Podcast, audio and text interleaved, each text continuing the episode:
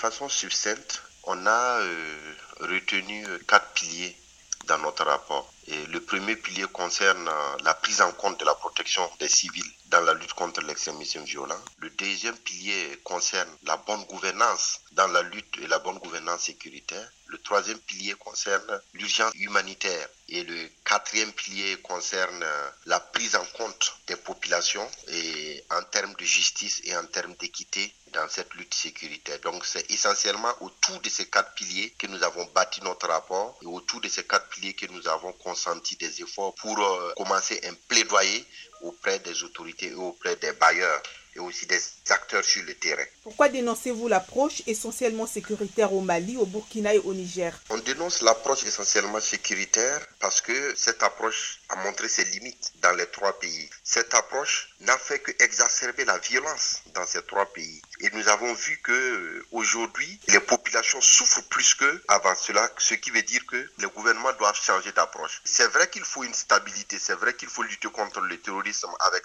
les armes, mais nous pensons qu'il y a d'autres mesures plus appropriées. Il y a d'autres euh, approches qui peuvent être combinées avec l'approche sécuritaire pour atteindre les objectifs. D'autant plus que nous avons affaire à une guerre asymétrique, nous avons affaire à une guerre des cœurs et nous pensons que ce n'est même pas l'approche la plus privilégiée pour atteindre cette guerre. Parce qu'une guerre des cœurs se gagne avec euh, la prise en compte des communautés, la prise en compte des populations qui doivent être la pièce maîtresse dans toute stratégie que doit mettre le gouvernement pour atteindre leurs objectifs. Quelle pourrait être cette approche efficace? Ça pourrait être euh, bâti effectivement autour de nos piliers, surtout euh, la prise en compte de la protection des civils. Vous savez que les groupes armés terroristes utilisent ce qu'on appelle la stratégie de l'acceptation, c'est-à-dire se faire accepter par les communautés pour les pousser à basculer de leur côté. Et nous pensons que les gouvernants devaient, dans la lutte contre le terrorisme, utiliser cette approche qui consiste à impliquer les populations, à tenir compte d'abord des populations, de l'intérêt supérieur de la population et à connaître les causes profondes qui ont engendré cette crise.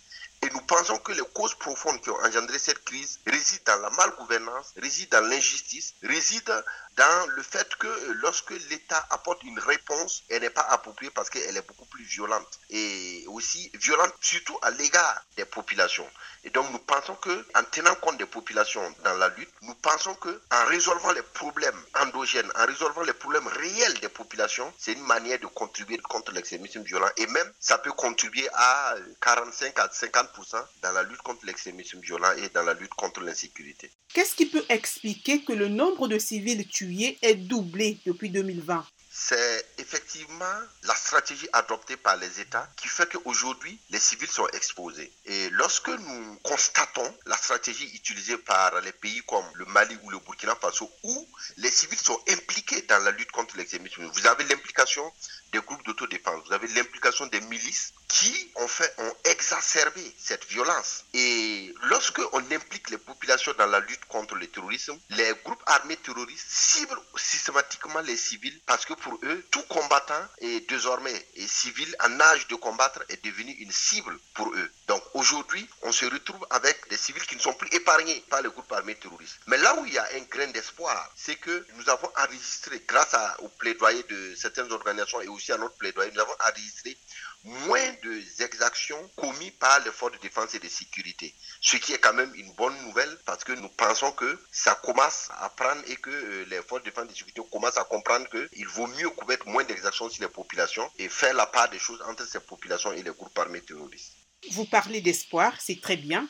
Mais dans le rapport, vous dénoncez aussi l'impunité pour les violations graves perpétrées par les forces de sécurité. Oui, parce que nous pensons que en commettant les impunités, les forces de défense et de sécurité s'exposent, empêchent les populations de se rapprocher d'eux et aussi poussent les populations vers les groupes armés terroristes. Et c'est une des causes d'ailleurs profondes du basculement des populations et une des causes profondes des insurrections armées et. Donc nous pensons que si on tient compte des populations, s'il y a moins d'injustice, d'impunité, s'il y a plus de justice, s'il y a des violations et qu'il y a réparation, eh ça contribue à apaiser le cœur, ça contribue à permettre à ce que ces populations se sentent concernées par leur État et aussi se sentent gouvernées par les États qui commettent ces injustices et ces exactions sur ces communautés. Quelle est actuellement l'urgence dans le Sahel? Actuellement, l'urgence dans le Sahel, c'est de réussir à stabiliser certaines zones. c'est de réussir à réduire la violence au maximum. Parce que nous avons vu que depuis 2022, le niveau de violence a augmenté surtout à l'égard des populations civiles.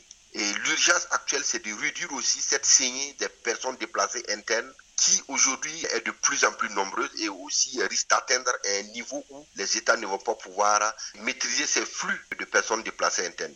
Et la dernière urgence, c'est aussi l'aide humanitaire c'est un appel aux bailleurs pour que les bailleurs puissent prendre en compte ces populations qui sont dans le besoin, pour que les bailleurs ne se détournent pas du Sahel, pour que les bailleurs n'oublient pas le Sahel parce qu'il y a d'autres crises anti-griffes qu'on pense plus urgentes. Je parle de la crise ukrainienne. Et donc, nous pensons qu'il faut que nous continuions à alerter l'ensemble des acteurs, la communauté nationale, les gouvernements et aussi la société civile pour que ces populations ne soient pas abandonnées par ces différents acteurs.